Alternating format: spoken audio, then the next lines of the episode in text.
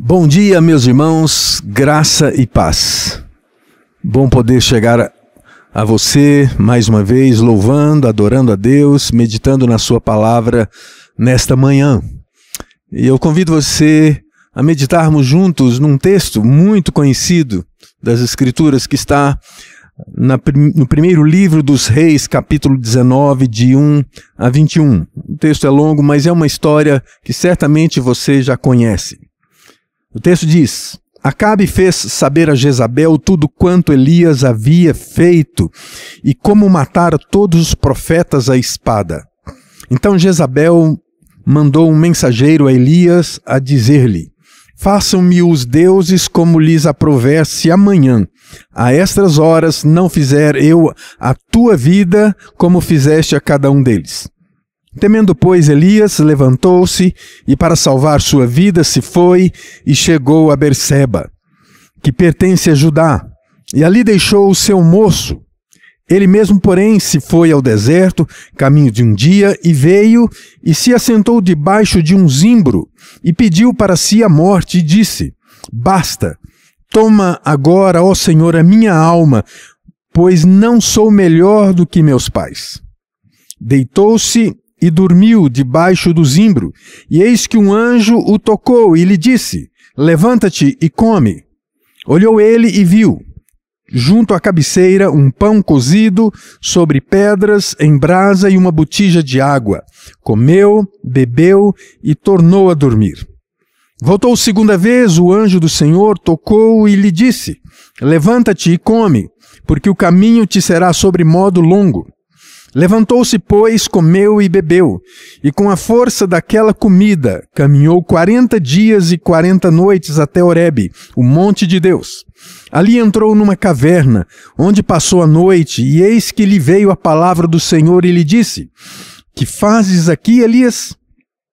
Ele respondeu: tenho sido zeloso pelo Senhor Deus dos exércitos, porque os filhos de Israel deixaram a tua aliança, derribaram os teus altares e mataram os teus profetas à espada, e eu fiquei só, e procuram tirar minha vida. Disse-lhe Deus: Sai e põe-te neste monte perante o Senhor. Eis que passava o Senhor e um grande e forte vento fendia os montes e despedaçava as penhas diante do Senhor. Porém, o Senhor não estava no vento. Depois do vento, um terremoto, mas o Senhor não estava no terremoto. Depois do terremoto, um fogo, mas o Senhor não estava no fogo. E depois do fogo, um cicio tranquilo e suave.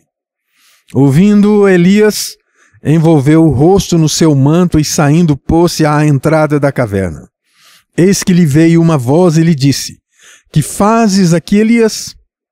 Ele respondeu: Tenho sido em extremo zeloso pelo Senhor, Deus dos exércitos, porque os filhos de Israel deixaram a tua aliança, derribaram os teus altares e mataram os teus profetas à espada, e eu fiquei só e procuram tirar minha vida. Disse-lhe o Senhor: Vai, volta ao teu caminho para o deserto deserto de Damasco, e em chegando lá unge a Azael, rei sobre a Síria.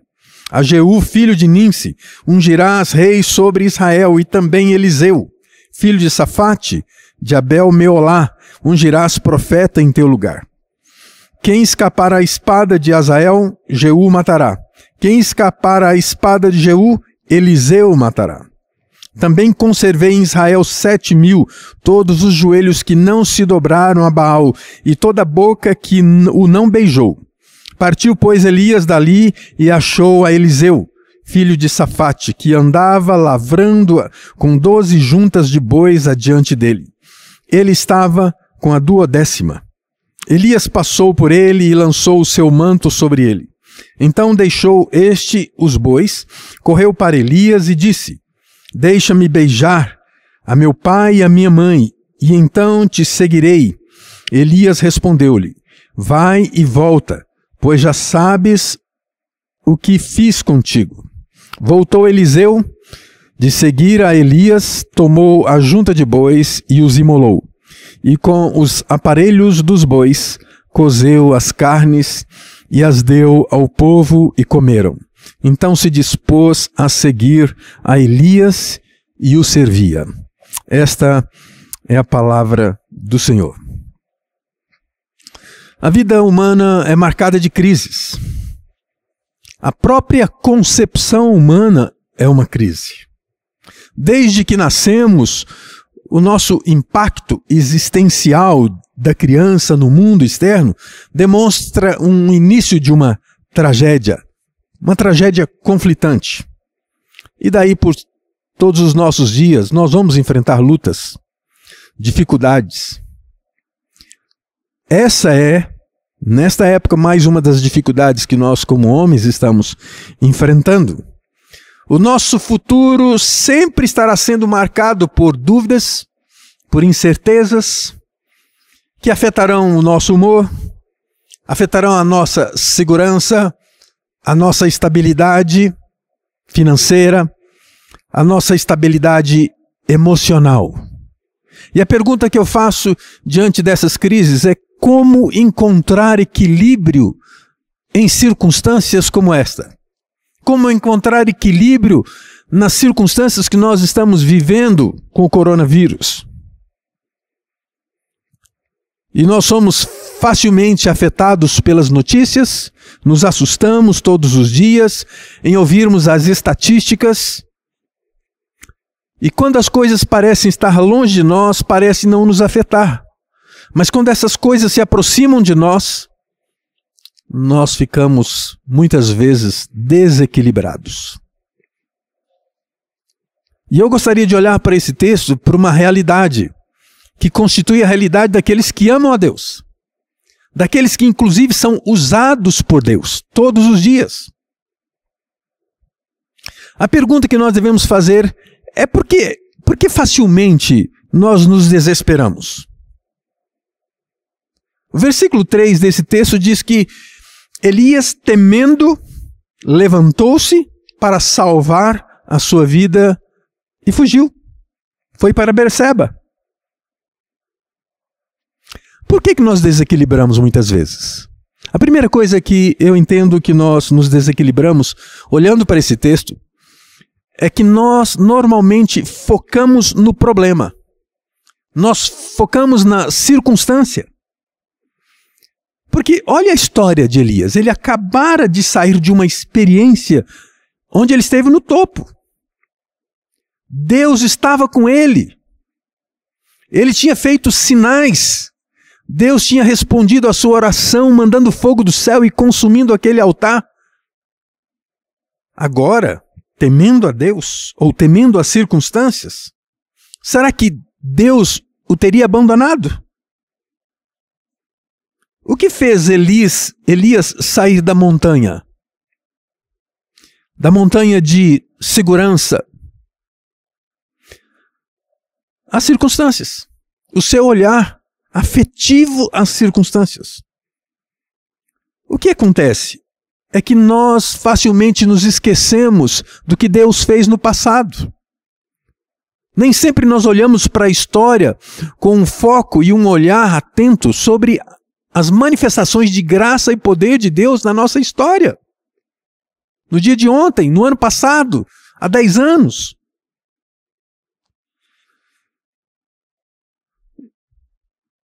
Agora, Elias havia sido alimentado por corvos enviados por Deus.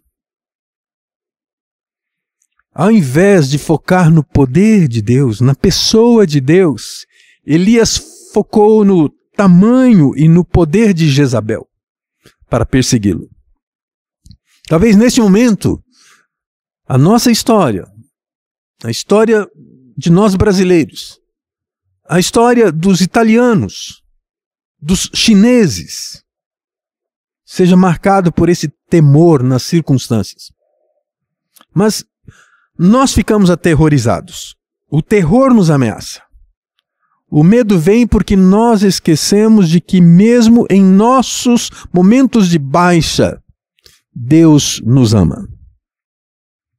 Terceira coisa, por que, que nós perdemos esse controle? É porque muitas vezes nós alimentamos, nós construímos a nossa história nas possibilidades humanas, na nossa própria capacidade. Lá no Monte Carmelo, Elias experimentou a coragem, porque deixou, sobretudo, Deus controlar a situação, as circunstâncias. Agora, no vale do Monte Carmelo, ele quis enfrentar Jezabel sozinho, crendo que ele tinha poder para isso, e ele não tinha.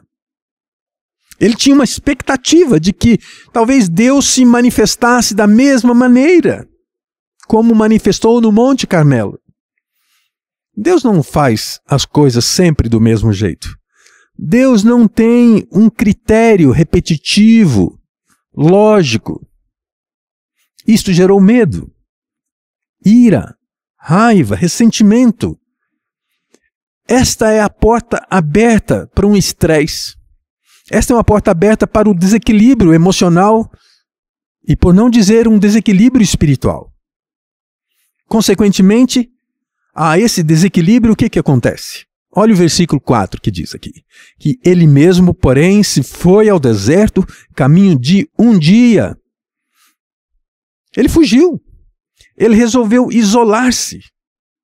Quando nós nos isolamos na perspectiva de Deus, nos afastando de Deus, nos afastando da certeza de que Ele age a nosso favor, nós nos perdemos.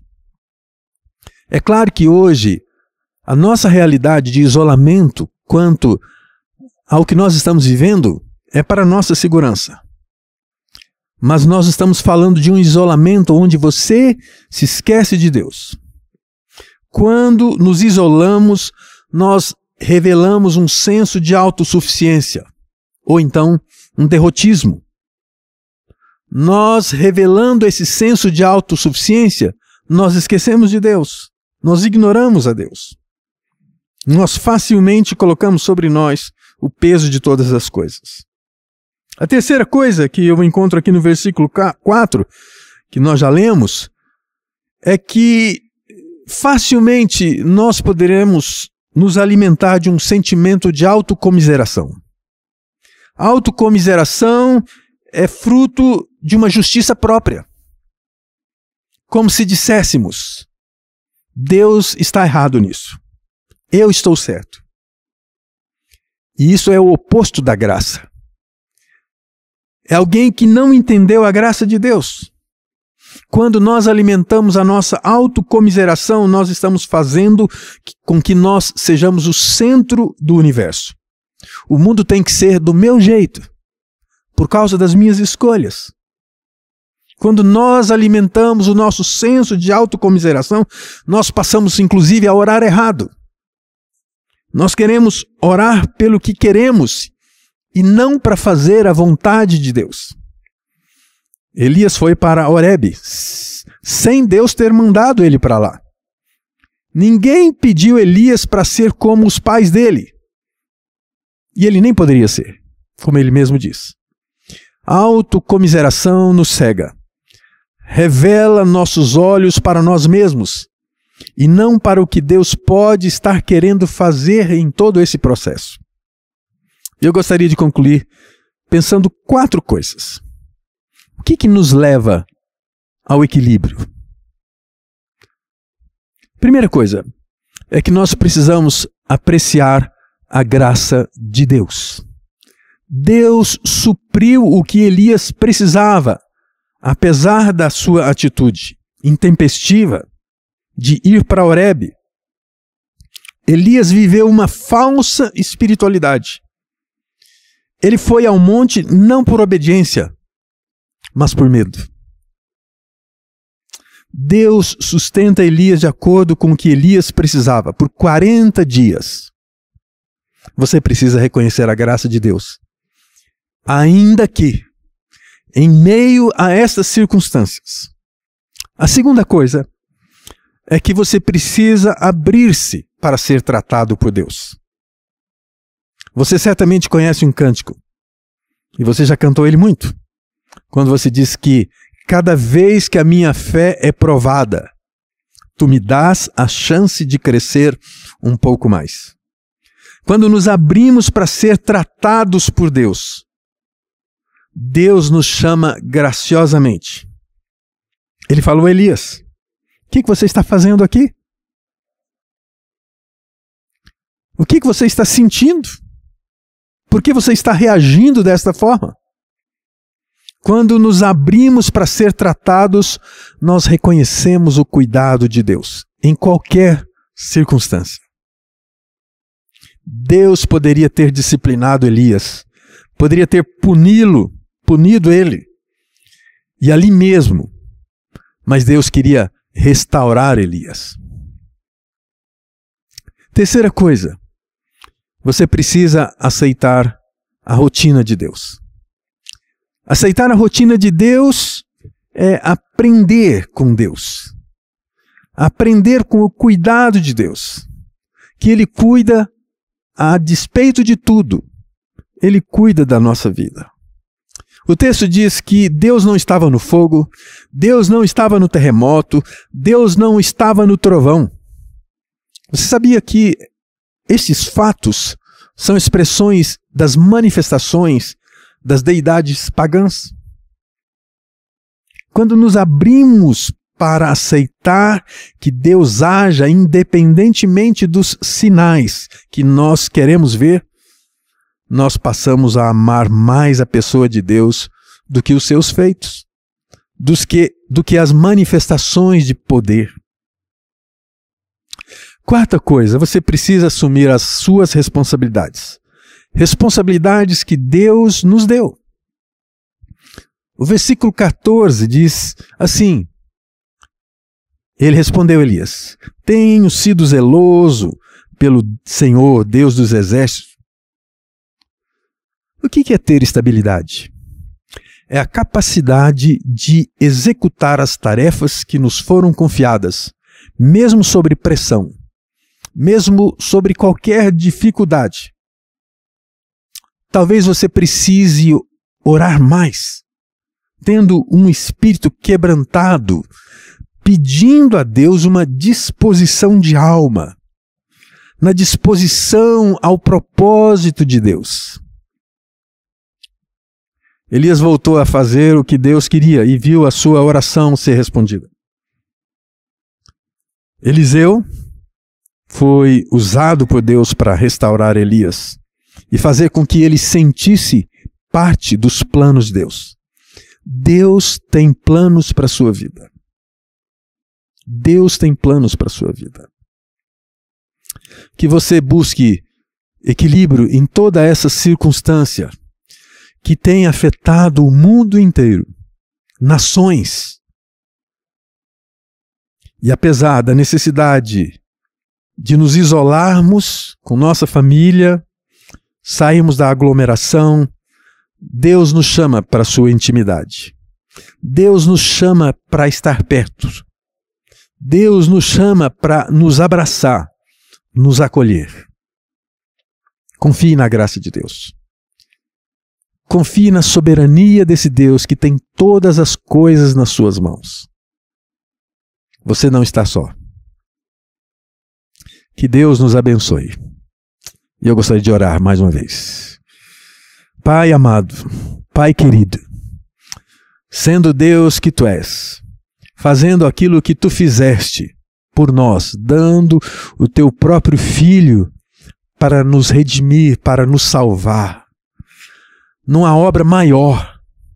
Portanto, todas as circunstâncias que tantas vezes no, nos amedrontam, nos deixam estressados, desequilibrados.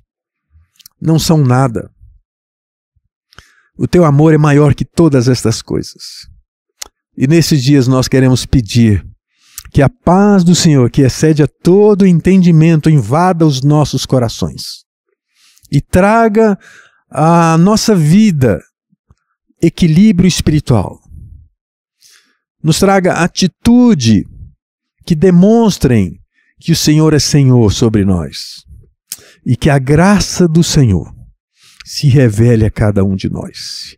Que a bênção do Deus Pai, Filho e Espírito Santo seja sobre vós, povo de Deus, sobre a sua igreja espalhada por toda a face da terra. E seja assim a bênção do Senhor sobre nós, hoje e sempre. Amém.